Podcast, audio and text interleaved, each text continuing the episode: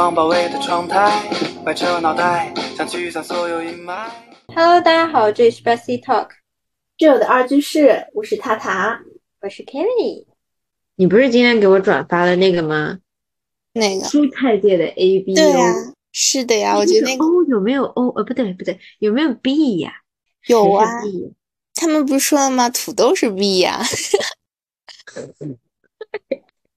哎土豆是什么？怎么描述？就是就不会抢人家的味道，然后又默默无闻，然后又很夯实、很温柔。那我我就想，那不就是什么红薯、紫薯，那不也是 B 吗？对吧？嗯，我的天！我看到的那一刻，你给我发说，哦，有想法，这脑洞可以。对啊，我就突然间感觉，哇，这怎么能够想到的？就是脑洞真的很大，嗯这些网友真的是 很厉害。嗯，所以嘛，你想香菜一定是个霸道 A，对，香菜霸道，但是我会不会想，辣椒绝对绝对的是顶级小米法，小米辣就是顶级 A。对，是顶级阿尔法。然后不是还有那种，我觉得他讲那什么欧装 A 也真的很搞笑。他说谁是嗯欧装 A 来着？是谁呀？诶，谁是欧装？瞅一眼，快翻记录。再丑了，再丑了。我自己觉得，其实葱也可以算是欧装 A，因为它葱的味道一开始还蛮浓，但是放到菜里算算算算是欧装算算 A，生的气味浓烈，熟了却没有气特殊的气味，能跟任何蔬菜、肉类搭配在一起，欧装 A。我一看到这个，我真的是呆住，太绝了。哎，太强了，我真的是，哎，主要是看过这种文之后，能够立马代入。嗯，那蘑菇呢？蘑菇也是个 A 吧？它那味道消不掉。蘑菇它很香，但是它也还好吧。但是它永远有那个味，你蘑那菇炒啥都有味。那可能就是小 A，小 A。所以谁是 O 啊？铁铁的 O。不知道，我想不出来谁是铁铁的 O。天呐，蔬菜里面没有哦啊，死快掉了！不知道，还真想不出来。哎，真的，我想想觉得没有，大家都很有存在感的。嗯，就葱吧，但葱对啊，就是欧洲，对，哦，葱有味道。对，这属于今天的一个非常非常经典的这个小知识。嗯，哦，今天不是还有个小知识吗？对，你跟我说那个医生不是和你说缺维生素 D 吗？嗯，哎，其实我觉得大家真的可以去查一查，就是据说啊，我听医生说，就是大部分中国人其实，尤其是就是我们这个年龄段或者爸妈那个年龄段，就只要不是说我们以外公外婆那种面朝黄土背朝天的那种年龄段，嗯，都是缺乏地的，只是说，因为像比如说爸妈他们小时候经常在一直在奔啊，一直跑，底子好，嗯。然后就是抗造，所以他们其实即使缺了，但是不会反映出来，嗯，就是没有反应的，就没有任何的不适的。但是像我们这种小时候，如果养的比较精细，然后你就从小长大，一直在教室里长大的，然后你当学生的时候，还有体育课强制你上上，嗯，没有人强制你去接触太阳和直接在太阳底下奔跑，就特容易维生素 D 缺乏。我那天我娘娘跟我说的时候，就我有时候就会说我比较就是身体无力乏乏力啊嗯什么的嘛。然后我娘娘就说、你们就是因为我妹妹也也差不多嗯这样子，所以就是说你们就是缺少锻炼，就是自己不锻炼。嗯嗯哎，就是嗯。其实确实就是因为太阳晒的少嘛，有些时候，嗯，而且现在而且而且它很搞笑，你知道这个 D，它首先合成就是它摄取的方式就很奇特，它是野路子方式。对呀、它就是要晒太阳嘛。它不仅仅就是我们，比如说坐办公室，你说有太阳晒过来，哎，no，它要晒紫外线吧，其实是，对，玻璃隔掉紫外线，它一定要裸露的后背，或者嗯就是一层很薄的衣服。所以你想想，以前种地的时候，其实真的好，对，有多少太阳？但是你想，我们现在相当于是既是防晒霜了，又是帽子、防晒衣。哎，我那天跟问医生，我说那要黑的耶，他说那你要不接着养着吧。嗯，然后他说背黑露出来不是很有欧美的 feel 吗？哦，是晒这种就是也是要把握度。你想欧美他们就是追求黑，但是有很多皮肤癌嘛。嗯，就是他首先说了，就我们这种晒法能晒出 皮肤癌的概率。他说你真想都不要想。就是就首先在城市里的太阳就不如在海边啊、草原上的太阳强烈，再加上我们纬度又不是很低的地方，虽然说有四十度的天气，对吧？但是正常的人也不会说四十度大中午出去晒太阳的。嗯。就脑子还没有，会不会是跟于现在那种臭氧层的那个空洞越来越大有关系？就是这个他就没说，反正就是说前前十几年前、几十年前，肯定臭氧层的那个空洞没有那么大，就是那个时候的紫外线没有那么强的。嗯，他现在的讲法就是，首先你要获取紫外线，而且尽量让你的皮肤直接接触太阳。所以他其实最推荐的方式是是什么？你在白天出太阳的时候去跑步，而且至少三公里以上啊，就是在太阳底下做户外运动，同时出汗，就是加强那种代谢，加强你的不仅代谢，然后你其实太阳光吸收了，它转化也快嘛。嗯，这是它第一种盐露子的吸收方式，它还有第二种。就是吃，哎，它的吃法也很奇特，人家都让你吃的干净点，他让你吃肉蛋奶，而且要吃脂肪多的。哎呀，反正营养均衡嘛，就是，嗯，不能不吃各种东西。他只就是如果你去，你要多吃。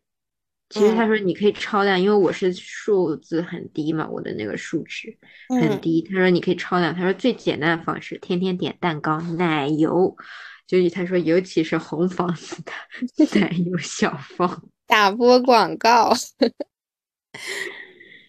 就是这个奶油可以吃。然后真的从食物里获取呢，是牛排，嗯，三文鱼、龙利鱼。就各种海鱼，嗯，然后就蔬菜里面还真没什么哦，蘑菇和菠菜，但是这两含量特别低，其实是已经含维生维生素 D 的含量很低的了。我菠菜老觉得我吃了菠菜 力大，大力水手。对，然后还有啥？就是奶啊，对，各种奶酪，就是油脂越丰富的奶酪。然后越臭的奶酪越越要吃，蓝纹。我刚想说，那我应该不怎么缺，因为我喜欢吃奶酪，但是我不是很喜欢吃那种很臭很臭的，就是一般的那种。就大家数值可能其实都缺的，就小于十二是属于就是你已经缺到一种亚健康进步。嗯，我就是这个地步，我也是没想到，我觉得我还挺喜欢晒太阳的吧。对啊。嗯，这就是说明其实真的没有让太阳吸收好嘛。哦，所以其实食补其实是蛮难的一个方面。首先就是你吃太多，你的体重肯定会长的嘛。嗯，然后所以最简单的方式就是吃那种补剂，就是所谓的维生素 D 补剂。但是我看到有，就是我有看到那种钙片啊。而不是钙片，就是那种维生素 D 片，但是那种好像补的剂量很少的。嗯，不是要用滴滴滴胶，就是那种就是胶囊，就是维生素 D 补的是什么？其实它的成分很简单，植物油啊，这样的，嗯，里面就是油。我现在吃的那个东西，你它外面一层膜嘛，你牙齿咬开，里面就是油，什么味道都没有。第一天的时候觉得有点反胃，恶心。好像是它是会和那种鱼肝油放一起的。对的，所以这个东西号称老年人的补品。但是其实吃上 是什么呢？它这个 D 是促进钙吸收。对过。嗯，对对对，嗯，关节就是老年人不是容易骨质疏松嘛，但是缺一个运输的酶，去帮他把钙补上。那这个东西吃好了就能帮你运输的多，所以它是促进钙吸收。但是如果你单补钙片，容易钙化，就是钙吃多了也不好。所以老年人一般和这个和鱼肝油，鱼肝油不是清血管嘛？清了血管再帮你促进钙吸收。嗯，原来是这样。嗯，所以这个东西真正其实以前应该你妈也吃过，我妈也吃过。孕妇的时候干嘛要补 VD？因为这个如果维生素 D 含量少，出来的胎儿是畸形儿。这样的？嗯，对，这个是所有的孕妇现在就是备产的时候，人家就开始吃叶酸和这个。原来如此，我只知道叶酸，我知道的。嗯，VD 也要的，尤其一般性就是你之前不补，然后你第一次产检的时候，医生查出来都会让你去查这个东西的。嗯，然后查完就会让你补，因为这个东西你要补到一百才超标，但是补到一百很难的一个过程。补到一，它相当于是不限量。对，不限量，就是你想到就吃，想到就吃。了解。这是一个养生小知识，嗯，也是属于我的以身试法。你这属于反面教材，赶紧补起来。嗯，我那天看完之后，我我还觉得啊，谢天谢地，我的我虽然这个数值很可怕，但是反映在我身上的症状是轻的。你这是睡都睡昏迷过去了。这是吃完的副作用。我说，就是没吃药之前，就是我纯粹身体里缺维生素 D，但是在我身上就是痒啊，就是就是过敏荨麻疹嘛。嗯，这个算是比较轻的症状。我那天去排专家门诊的时候，就有人明明可能是十几或二十几，但他症状是那种类风湿，就是骨头里面酸。那得。年纪大了点的那种吧，哦，年轻的，反正嗯比我年龄大，但是肯定不老，离谱。所以我我有个朋友，那天我们一起聊天嘛，然后就说，也是在说那个六十五岁延迟退休那个事的事情的时候，他就说他已经不指望，他说不一定能活到那个时候，我就很离谱。真的，类风湿，那那我那天就看着年纪轻轻。就感觉被折磨的，我就觉得我瞬间觉得我还好还好，我只是痒而已，是就是涂涂东西还能缓解的。那那就现在真的各种病啊，你你说现在类风湿都 都已经都已经年轻化到这种程度了，你你像你看那个不知道姐姐还是哥哥，肯定三十岁也没到吧？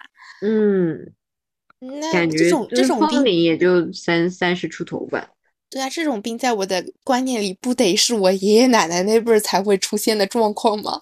对，他就说，他就觉得所有骨头里面都在窜风。你想想他的钙有多缺呀？对啊，那他的 VD 也有多缺，但是他测出来数值还比我高嘞。但是你看每个人的反应不一样，但他就没有过敏体质，好吓人啊！这样子，哎，真的是。所以我还说，幸好我是过敏导致的，谢天谢地。虽然那数值可怕了点，但是 他的反应还是轻的。那为什么我们我像我们现在这种年轻人，是不是想问为啥？我也不知道为啥，我到现在都不知道。我想说，我我其实对防晒我也不咋涂，然后呢，我也不爱打伞，也不喜欢穿的严实。对啊，你想这这也太有点，我觉得对我对我来说就是有点太那啥了。嗯。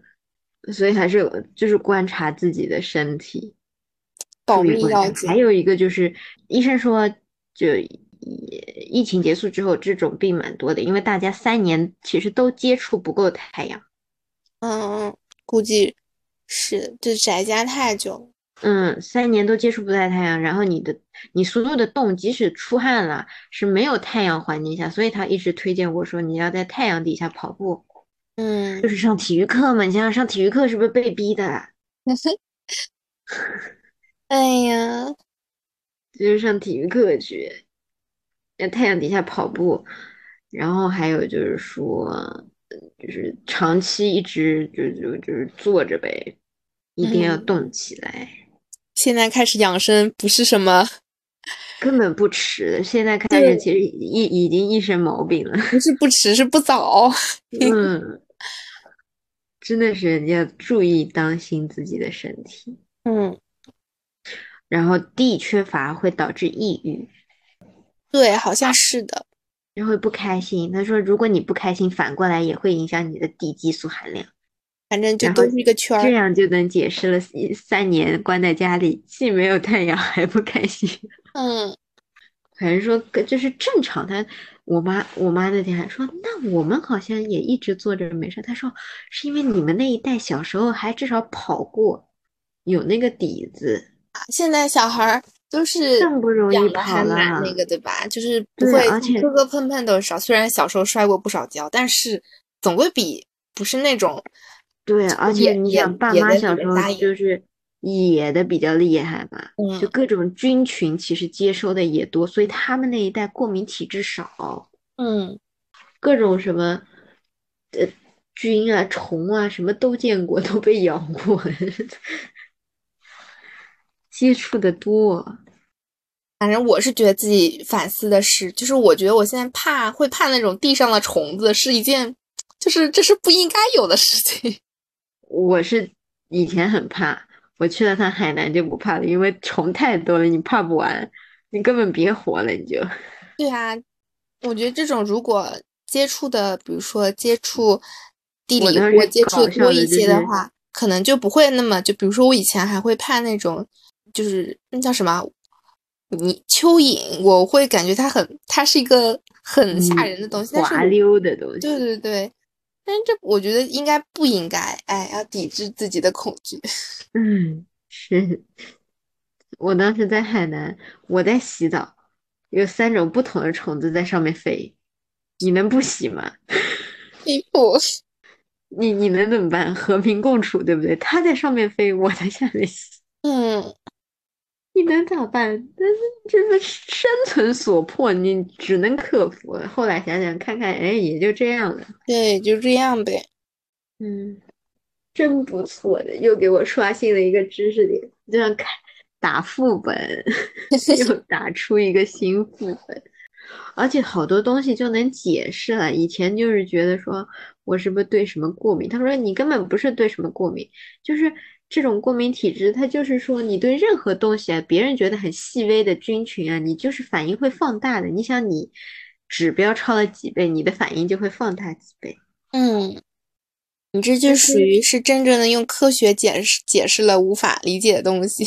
对啊，对吧？我就觉得，哎，他查的蛮好。有时候吧，专家门诊还是可以挂一挂的。毕竟是人家专业多年，对我第一次挂特虚，我当时就在想，专家其实我当时去华山也看过了嘛，华山不是一直以皮肤科号称嘛，啊，然后后来觉得他华山那个皮肤科，就是他太有名了，你知道吧？真的，全中国各地都来看，所以看的很很快很快，嗯。然后后来就不行，然后找这次找那个上海皮肤病医院，你想专病医院，嗯，然后去看挂了个特需，也就去看，哎，这个医生还不错，我还专门挑了针对就是什么类似湿疹哦这种病都叫变态反应，嗯，就不是正常态的那种呗，对的，变态反应，正常叫变态。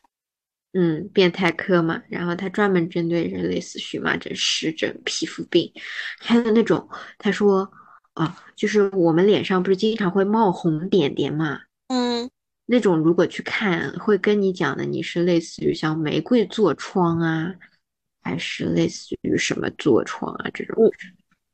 他玫瑰痤疮那种是不是应该是痘痘那边是一整块红的吗？是这这种吗？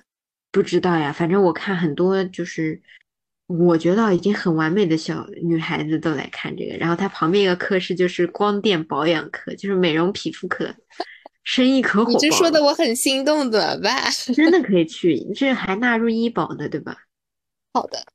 然后我妈就第一次陪我看特需，她就种草了，她现在在挂那个祛，就是医学美容科嘛。祛斑，对，嗯，那就是说祛斑，然后先去要看，然后让你，他会要求你先饮食调整，他不会像美容院说来来来个做，嗯，先饮食调整，然后到一定时间他就 OK 了，可以来给你祛斑。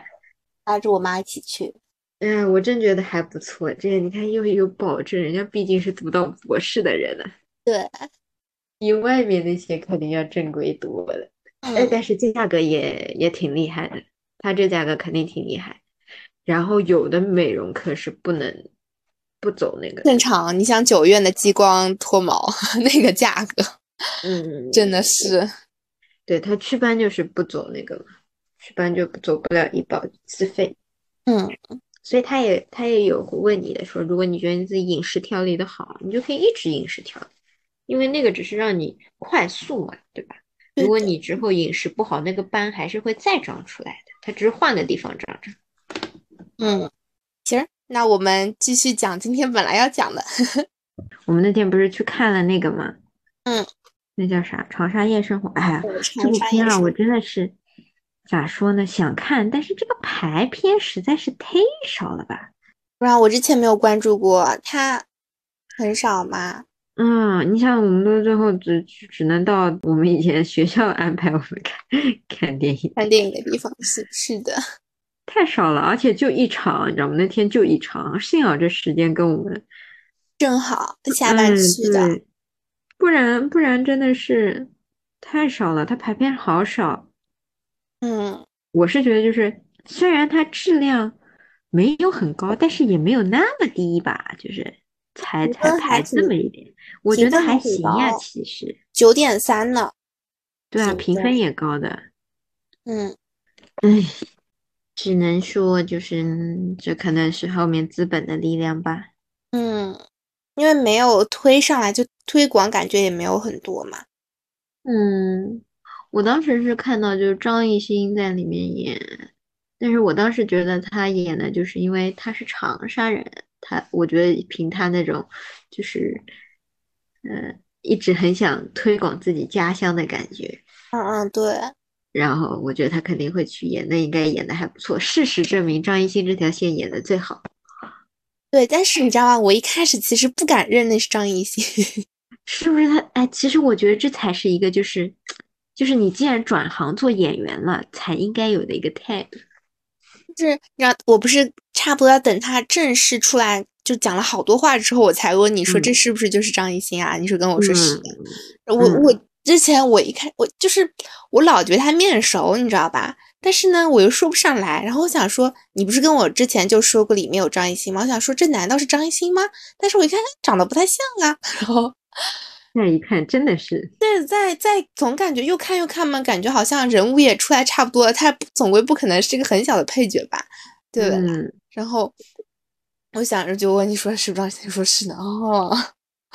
嗯，我觉得他转演员还做的蛮专业的，就是不是说一直在里面演一些耍帅呀，也这样怎么怎么样。嗯，就还蛮就是蛮朴实的一个一个嗯角色。对，我觉得确实还不错，而且他那条线虽然老套，但是真的演的不错，对，就还蛮很有有点代入感，站转你知道吗？啊。你说啥？我觉得很很有代入感，就是能把我的情绪拉上拉下，拉上拉下。对，就是有点赚泪水的那种味道。嗯，其他两条线咋说呢？哎，我没懂的是那个张婧仪演的那个，我知道她不是其实是张艺兴他妹妹何西西嘛，对不对？嗯嗯嗯，她也就是说他跟他爸其实关系也不好，但是但是他为什么想要出去，其实也没解释，没没解释清楚。对，然后最后还不出去了。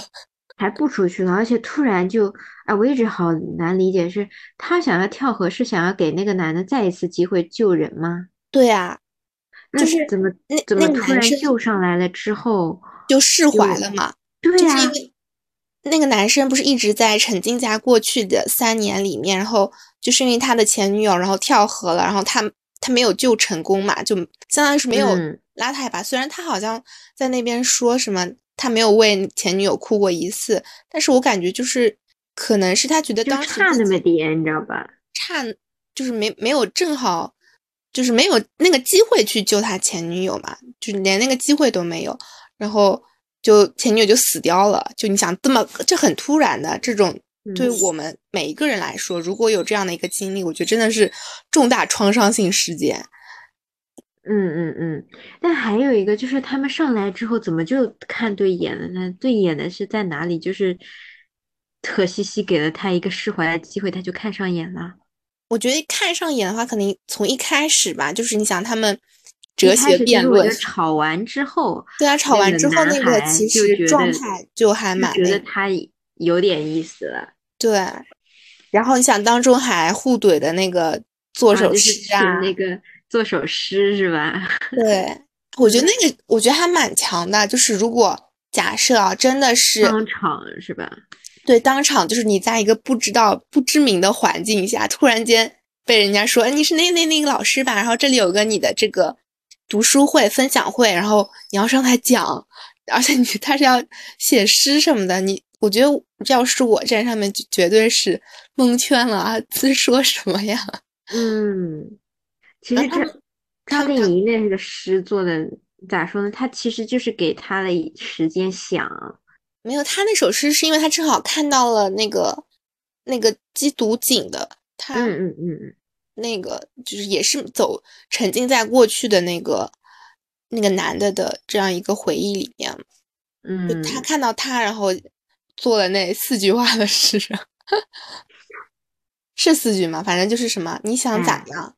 他是用重你到底想咋样？你还想咋样？嗯，什么的，那个最后底下做评评论的蛮搞笑的。确实，我觉得那个其实其实这这个画面是尴尬，但底下那个学生跟老师的对话是把这个场面突然变得合理又搞笑起来。对的，就是他突然间就说是从什么后现代啊 什么什么的，就很确实感觉。但这种我觉得是不是算会算一个就是艺术讽刺啊？嗯，哎，其实我觉得这个画面还就是你别说，我们现在都能记清楚，说明他已经成功了。嗯，然后我就是觉得其实还有什么印象深刻，就是哦，记不记得他俩夜游那个岳麓书院的时候？嗯，然后怼那个男孩子和一个女生在聊天，聊到了岳麓书院那个。那不能算怼，那个不叫男孩子，是个大叔。大叔，大叔想要空手套白狼，跟人家什么小小姑娘，小跟人家小姑娘在那个什么书院里面，从大早上聊到特谈，然后问人家要不要去宾馆，就离谱。嗯，那是典型，这小姑娘就是上头了，就是事事未深，然后被骗了，幸好拉回来，笑死。嗯，哎，这个场景也好。嗯。也不错，还有就是一个好老，也不是老套，就是那个张艺兴后来那个脱口秀那里，嗯，他脱口秀那里就真的，但我觉得他一开始不就是说自己是想要就不想把自己的事情讲出来嘛，然后他讲的一些都是一些就比较可能在他看起来是学术性，或者说嗯，他一直想在研究。更高一点的东西，对，就是那种专业度高，是那种高高雅的那种 脱口秀，不是讲那种自己身边的糗事啊的那种。但他最后是因为那些自己讲自己的生平的那些，就是对我们来说，可能讲他以那种糗事的方式讲出来的时候，就感觉还真的蛮触动人心的。就是他那种事情，就是我会有一种，就是我知道不该笑，但是我会笑出来。嗯，就是那我当时看到他后来成功了，我就想起来之前李诞说他为什么讲完脱口秀或者讲段子之后，后来就就做幕后了嘛。嗯，他说其实当时我也很快乐，我也觉得这件事情可以嘲笑嘲笑，但是他在他的一本书里面就写，就是任何喜剧的本质就是一场悲剧嘛，喜剧的核心就是悲剧。嗯，就是他其实只是拿一种。自嘲啊，或者搞笑的方式，让大家觉得哎可以笑起来。其实你仔细思考，你笑完之后再想，它是一场悲剧嘛？对。所以就像你之前，这还有谁？就是李雪琴嘛，我们不是一直觉得她情商老高了，也是娱乐圈一种独特的风采。她之前我看到她一个访谈，就说，她说她其实她一直觉得自己不够漂亮。然后不够瘦，所以呢，一旦有人夸他，就是他的成长环境里一直是给他一定要女生要漂亮、会化妆、稍微再瘦一点。我看到他说的好像是不是就是说，只要我先嘲笑自己，别人就不会再嘲笑我了。对，别人夸他之后，然后他就会先来自嘲一下，嗯，然后这样子。其他人就不会再去嘲笑他了，就觉得突然合理了，还觉得哎，这人挺幽默的。但其实你仔细想，其实就是其实连李雪琴她也做不到不自卑。对啊，像她就是既是学霸，对吧？然后情商又特别高，嗯，各种像她现在的从脱口秀啊这样子讲出来，就肯定事业上已经是很成功的嘛。嗯，就这样的一个女生，她还是没有办法。也不能说没有办法，就是他表现出来的就是一个丧丧的那种。其实还是你想这样子的人，他都不能够摆脱社会对他影响，你可想而知社会对人的影响有多大。嗯，他都无法摆脱，他其实已经是属于我们现在觉得啊，独立新时代女性了吧？嗯，他也做不到。所以那那一段，我真觉得就是他把其实张艺兴那一段把脱口秀的。本质诠释的很好，嗯，就是能让你就莫名其妙就笑起来，但是又让你笑完之后得想想，而且因为知道我们是看他的那个，就是他整个父亲的那段是接着一起的嘛，嗯，就是能够感受到他就是对父亲的那些就是纠结之处吧，可以这么说，所以就。就听的时候，我当时其实有这种，一开始我就抱以着那种，就是我不想笑的那种，但是，但是他真的很搞笑，对，就是他以那种方式说出来的时候，就真的是引人发笑的，嗯，然后真的很惨，其实，对我就会就是心里就有种就有种克制自己，但是我又没有办法的那种，就是很矛盾那种心理。我当时就觉得，就是笑就是笑出来，但是不能就是对于这种脱口秀，就是你笑完之后，你需要进行去思考，它引你发笑的一点是什么？所有的笑就是让人产生笑，肯定是觉得一它滑稽，二是它跟我们固有认知不同。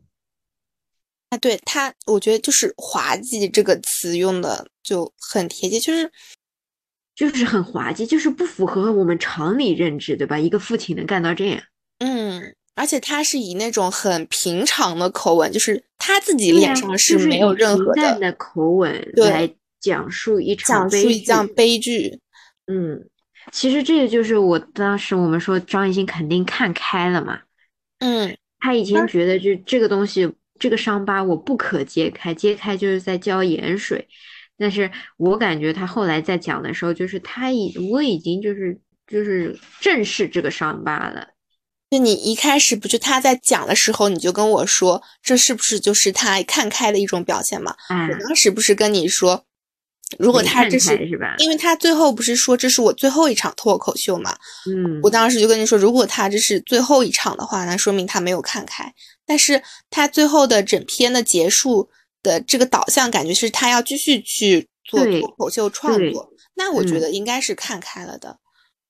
嗯，我感觉他是看开了。嗯，所以我当时就觉得说，其实，哎，这条线好就好在他没有把利益啊一直放在就是放在他和他爸的冲突上，又去导向就是啊家庭里面男性角色的缺失啊这种就老生常谈，父亲角色缺失，这这已经是一个社会共识了。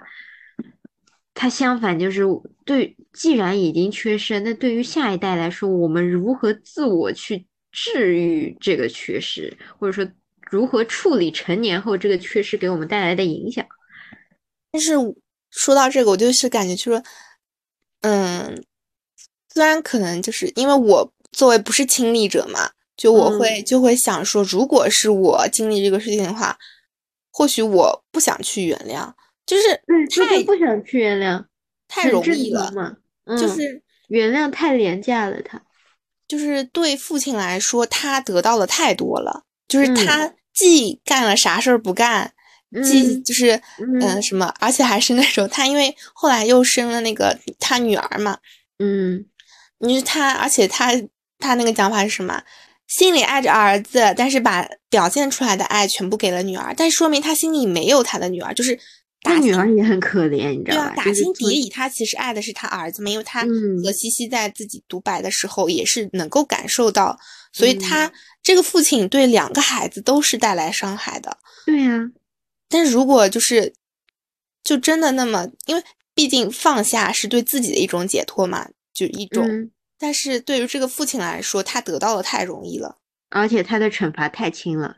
对，为什么全都让好处全让他占了的那种感觉？对对对，就是这个感觉。这就这个就牵引到，就是我们之后会讲我们的论文嘛。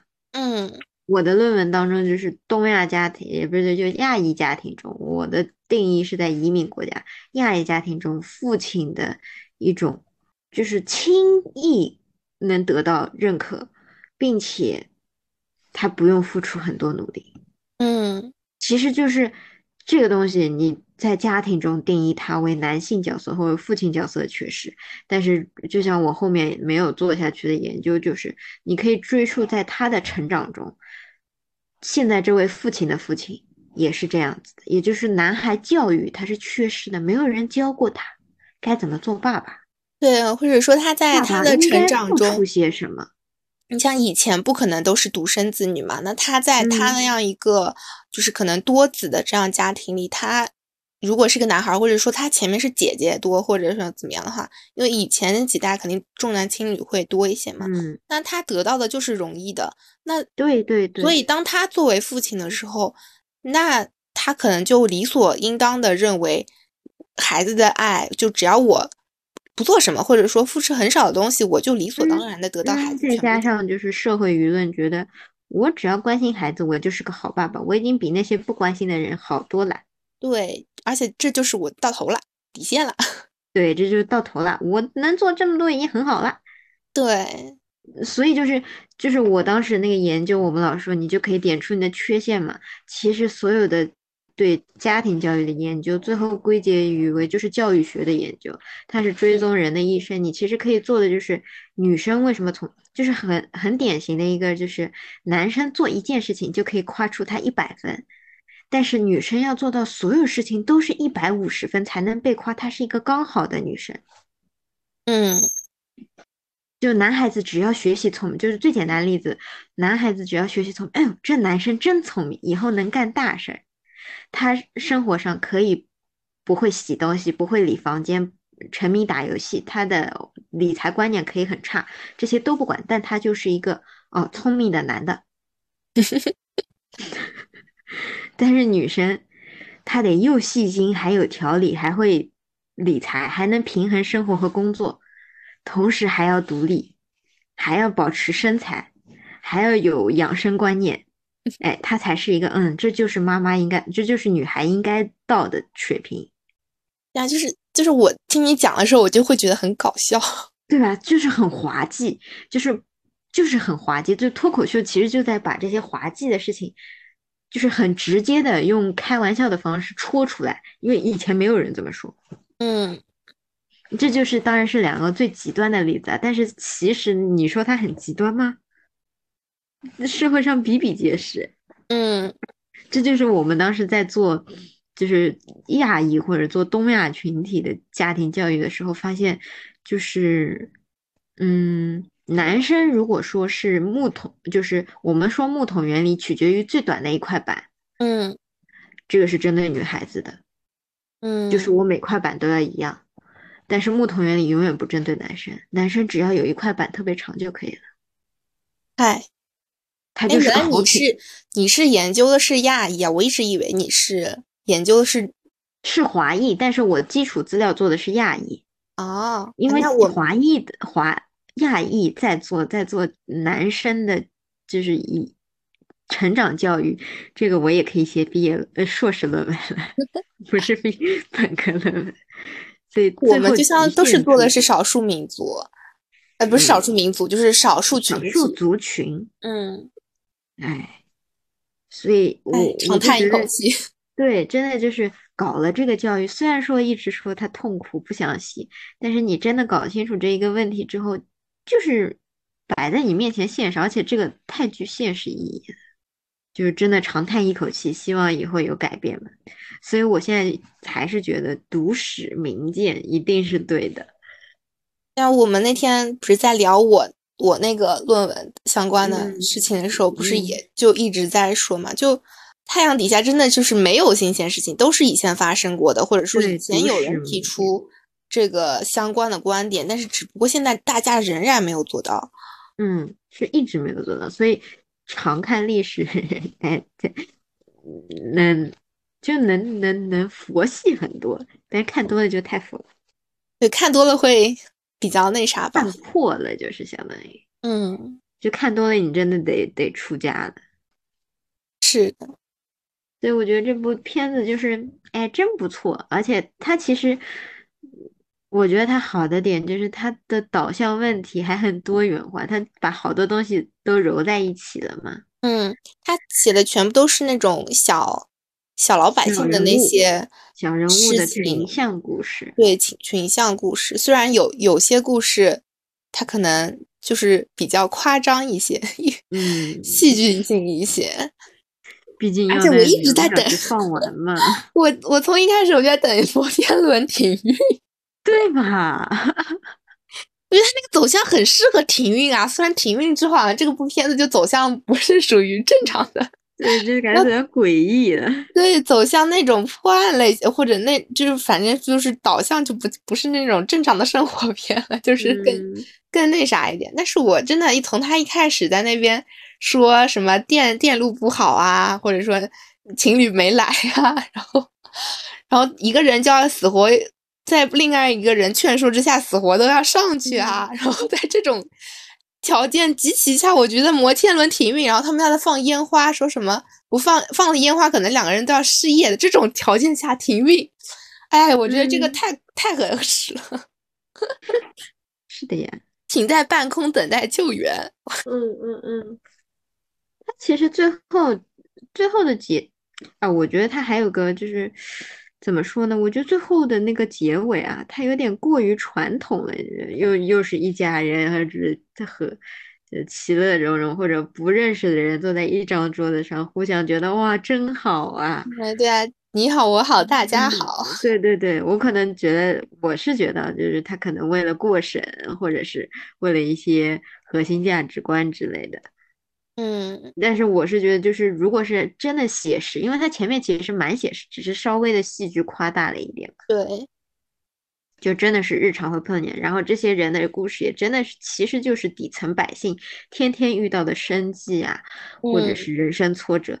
那最后其实，现实生活中哪有那么多人其乐融融？而且哪有那么多巧合？就是那个大哥，那个老喝醉酒说那个电路错误的那个。就是之前给了他，就是给了那个，嗯，男主就是张艺兴他妈妈开那家丽姐丽姐火锅店，最开始就是支持坚持下去的那个，帮助他大哥，哪有那么巧的事情？太少了。对，所以其实生活中，就如果更好的走向，我觉得如果他最后是一个很惨烈的走向，就有点像日本片了，我感觉。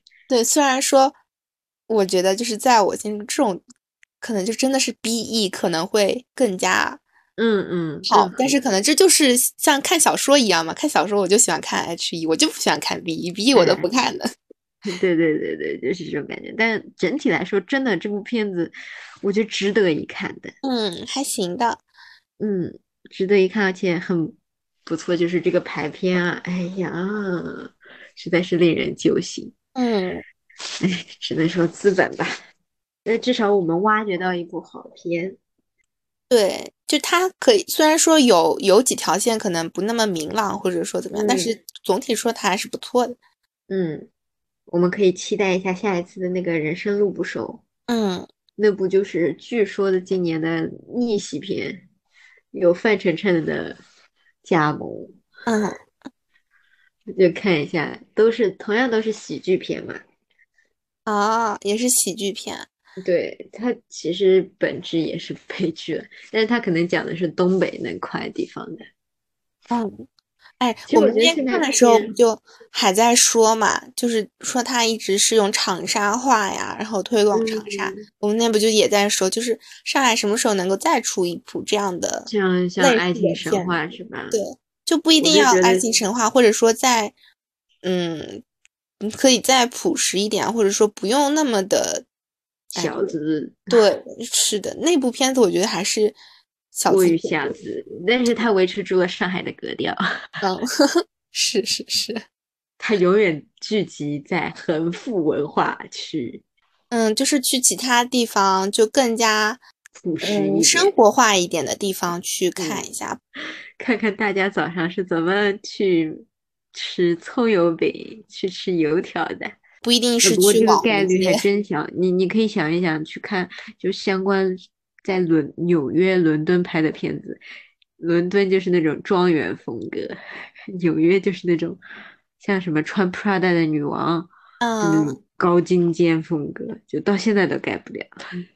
那主要是我觉得可以就是多融入些上海话呀什么的吧。嗯，就那个长沙片，就是长沙夜生活那部片子里面，基本上感觉百分之起码五十肯定有。真的，大家对其他方言接受度好高，对上海话真的，哎。对啊，接受度都特别高。谢谢他们了。我我今天还很搞笑的看到一个帖子说，再次回到上海，我还是觉得上海本地大爷张口的上海话就是带有一种傲视一切人的 傲慢。我在想，你带着这个思路，你不要说上海，你带着这个思路去看任何一个地方都是这个感觉。这，谢谢他，这一样的。你想想，其实骂纽约的也多了去了呢。哎，这就是超大城市的，唉，就他需要承担这样子的一嗯个，话题。两面双刃剑了，这叫。嗯，对。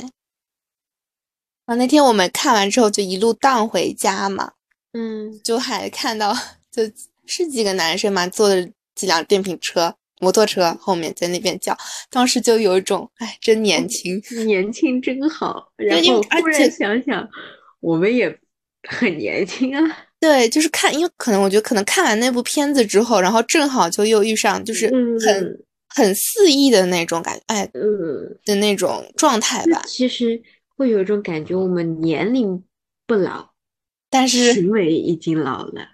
对行为已经老了，就没有那种很其实你你再想想，你有过吗？没有过，对呀，问题在这儿。好吧？哎，这个我又想讲到了。你看，女生从来被教的都是很成熟，但男孩子就哦，这就男生嘛，对啊，我就我，而且我好奇怪，对不对？没有没有，我我我当时听到就是他们就是在像他们就是在马路上一路叫了一下，是乱就是这样吼了一下，或者是哦哦哦了一下嘛那种，就是就是我会感觉很正常。对啊，这就是我们被被教导的观念嘛。他们这么吼很正常，你换几个女的呢？性别一换，我可能就是我的第一反应啊，就哎为什么这几个女生大半夜在这边吼？对对对对对。所以之前我们是不是有一次好早之前讨论过厌不厌女这个问题？厌不厌女是有吗？是不是很小？可能就是一很少，没有正式谈过，就牵连到。对，就其实你老说厌不厌女，你老说呃说自己不厌女，但你想想，好多社会的角度就是，哎，男生这个可以，女生这个不可以，而且你第一反应就是，哎，女生怎么做这个这么奇怪？对，就是也不能说，可能就是身心理底层的就没有转过那个弯吧，对，就是会觉得不是说厌女，但是只是说这个引出来的就社会上的不同的评价体系。嗯。所以我现在就觉得，就是包括我之后就是在教育行业嘛，嗯就首先我接触的学生，他本身的生源是质量是不高的，那在嗯不高的质量上，其实你妄图他们的学习成绩好是没有特别大意义的。就是你因为学习这个东西，除了老师教，你还要家里去培养。很多时候家里，尤其现在好多多胎的，嗯，根本没有时间精力去去去关注到某一个孩子身上。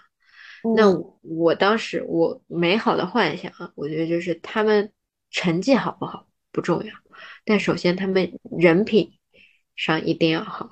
其次就是，既然我已经在成绩上无法赶超他人，那请你真的是在合规合法的情况下做你自己就可以。因为我觉得，只有做自己的学生，才能发现你的特长，并且利用这个特长来求生。但是就是说是这么说啊，就是要做起来真的很其实蛮难，真的很难。但是我就觉得他其实在一个普通的初级中学，又有一定的先天条件，就是其实你这样做，家长也不会有怨言。就其实他因为关注不到这个孩子身上，你相反在帮他做一种孩子的做一种提前化的职业筛选，因为很多就实话实讲，这个学校里面大概率其实有百分之三十。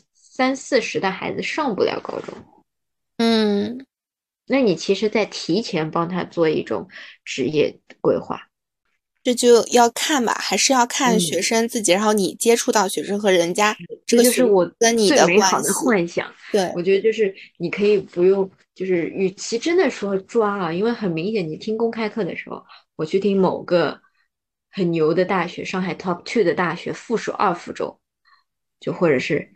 那个他的旗下的民办初中的学生，你张口听英语公开课六年级的课，他张口可以的给你来一段跟你 debate，就是跟你辩论的，嗯，但是这里的学生，你让他蹦出一个完整句子，其实是比较吃力的。我有想到，对于我来说，那种 debate 也很吃力。但是你要知，因为你要知道，那个 top two 底下的附中、二附中，他们里面的爸妈。基本上就是 top two 里面的教授，就天天在开讲座会议的那种人，嗯，所以肯定不一样。对，所以这个是一种。我就记得我们我们以前语文老师好像是跟我们就说过，就是说你能够知道自己不要什么就是最好的了，因为你可能知不知道你自己要什么，而且你现在就算知道自己要什么，可能也是一个错误的，就是而且会变的。而且会就是变得很快的嘛，像小孩子喜欢的东西，其实从某种程度上来说，真的还变得蛮快。我拿我自己举例子，就是说以前我奶奶家，就我我的房间，就是差不多我十岁的时候，那装修了一回嘛，嗯，然后就是我跟我爸妈 要求说，我的窗帘要粉色的，然后我的我的灯要粉色的，然后什么都是都是要粉色的。但是那个时候，而且就是我爸妈也特别的，就是就反正都是让我自己选嘛，就很那个。然后因为前几年又装又要装修一下嘛，然后就发现，因为那个粉色窗帘布它是粉色是好看，但是它很透光的那种，你知道吧？不是，就是而且就我房间那个窗帘布是透光的，笑死了。就是因为我自己要选那个，然后就会觉得其实。嗯，从长远的角度看，当时的选择不是一个正确的选择，但是可能在当时的我看来，我就要那个颜色，我就喜欢那个。其实我觉得这是件好事，就是就当时的选择不是个正确选择，就是爸妈经常说我是为你好，从他们长远的目光来看。对，但是这就需要我，就是这就是我自己需要摸索反思的，就是我需要去审视当时我的一些行为，然后并且。警醒现在的自己，可能我以后也会变。就我现在的一些东西，可能也不是很对长久来说不是那么正确的。是的，所以不是说了吗？爸妈总是希望你不走弯路，但是切记一点，不撞墙是学不到东西的。对，就是只有真的只有自己身上发生过了，嗯，没有办法改变思维的。对的，除了看看书也是很难，你只有自己真正的亲身体会。是的，就慢慢来吧，人生那么长呢，慢慢体会吧，慢慢体会吧，在保证好自己身体健康的前提下，慢慢对。大家都去检查检查维生素 D 是不是少？嗯，真的，维生素 D 就是懒懒的人们呀，都可以查一查。嗯，觉得。不想上班的，不想上学的，多查查。不想躺床上睡觉的，嗯，一天睡不醒的也可以查查。睡太少的也能查查。是的，哎，所以现在就是女生其实不要太防晒了。就另外一方面讲的话，就是，对吧？嗯，嗯，就根本没有必要。彻，它其实也彻底治好了我的美白焦虑。白什么白啦？谁之前前几个星期还跟我说要不要一起做美容那什么美白操呢？那不行不行不行，医嘱要听。我是个好的乖乖的病人。真的这种加在身上的东西太多了。嗯，你看这其实也是社会对我们的评价嘛，凭啥呢？对吧？男的黑不拉几的，对对对，哎呀，这男的真真 man，对，真 man，糙汉。然后女的黑不拉几，这女的怎么那么黑妞呢？对呀、然后中国不不就是老说那种什么古话，就什么一白遮百丑啊什么的。对对对，这这种就可以糟粕去掉了。我们要 健康，healthy，健康至上。哎，对对对但是我想，这也是我们就是一下子，因为你去看毛病了，你你突然间，呃，就是我对于美白其实也没有什么太大的追求嘛。但是你跟我说要去做美白美白仓的时候，哎我也心动的，嗯，对对对，就是就你讲到的时候都会心动的，没有就是办法。那个长久的认知告给你的直觉就是，哎，它居然是变白的，白了之嗯后会有人夸我的，哎，他就是对好的。然后我就发现，发快拍个照自己都能白一度的，那肯定到得是去试试啊，是吧？对对对，你嗯说真的，我们是被什么影响？不是，就是想觉得想自己好呗。嗯，只是这个好的评价是由社会来影响的。嗯哎，对了，我们俩得交代一下，对吧？嗯上周咱们矿矿期是因为我们应该从今年开始吧，就开始打算两两周一次。嗯，对，因为发现一周一次的话时间太紧了。我之前就是感觉刚刚录完，马上又要想下次录啥呀，然后又开始录，我又开始之前。没有这个烦恼，是因为我们比较闲。对，就虽然也不那么闲，但是也也嗯相对来说，相对来说真的没有那么紧迫，对，就是就是所谓的乱七八糟事情没有那么多。嗯。就正好我们下半年也是就是从学生彻底换掉，或者说再进入另一个校园。对，在就是整个的身份的转化这样的一个状态下，对我们嗯来说也是一个巨大的适应的挑过程战吧。对，就是一种尝试，看看如何去平衡，真的叫平衡生活和工作。对，真正的是要我我当时那个那一嗯期的那个调研，就真的是你怎么才能把你的角色状态不冲突？是的，然后其实一开始呢，我们还是想着两周当中的一周会有微信的推送的，但是对，目前呢还是没做起来，就，看我们什么时候真的有空了，有这个行动力去 push 我们做起来。是的，就是本来什么这个计划是在两个月前就开始在那边想着说，嗯，因为一开始就打算慢慢的就是减少，肯定不是在每周一次了嘛，这样真的时间会花的会比较多一些。然后，但是我当时想的可好了，两周一次，那当中一一个一周停停播客呢，我们可以出一期那种写写写推送，对啊，写推送啊，然后你想每个人负责一篇推送，那其实每个人一个月只要写一篇，对吧？其实动 工作量也不嗯大，但是其实操作真正的要实施起来，好像确实还稍微赶因为它也是一个，就是首先全新领域嘛。我们当时接触这个，真的也是我自己先摸索了一遍，然后而且大家又被关在家里，就确实相对来说闲暇时间比较多，嗯，然后一拍即合才能做起来，就有一定的冲劲或者是冲动成分在里面。对，而且我我感觉自己也蛮佩服自己，就是一年下来，平均下来应该是算每每周都有吧，嗯，五十一期的话，是的，就差五十二期，就是真正的每周一期，我们五十一期也嗯就差不多了嘛。嗯，好干啊，我们两个。我看到那个时候，我后来算一算的时候，发现哇，我们俩真的好厉害。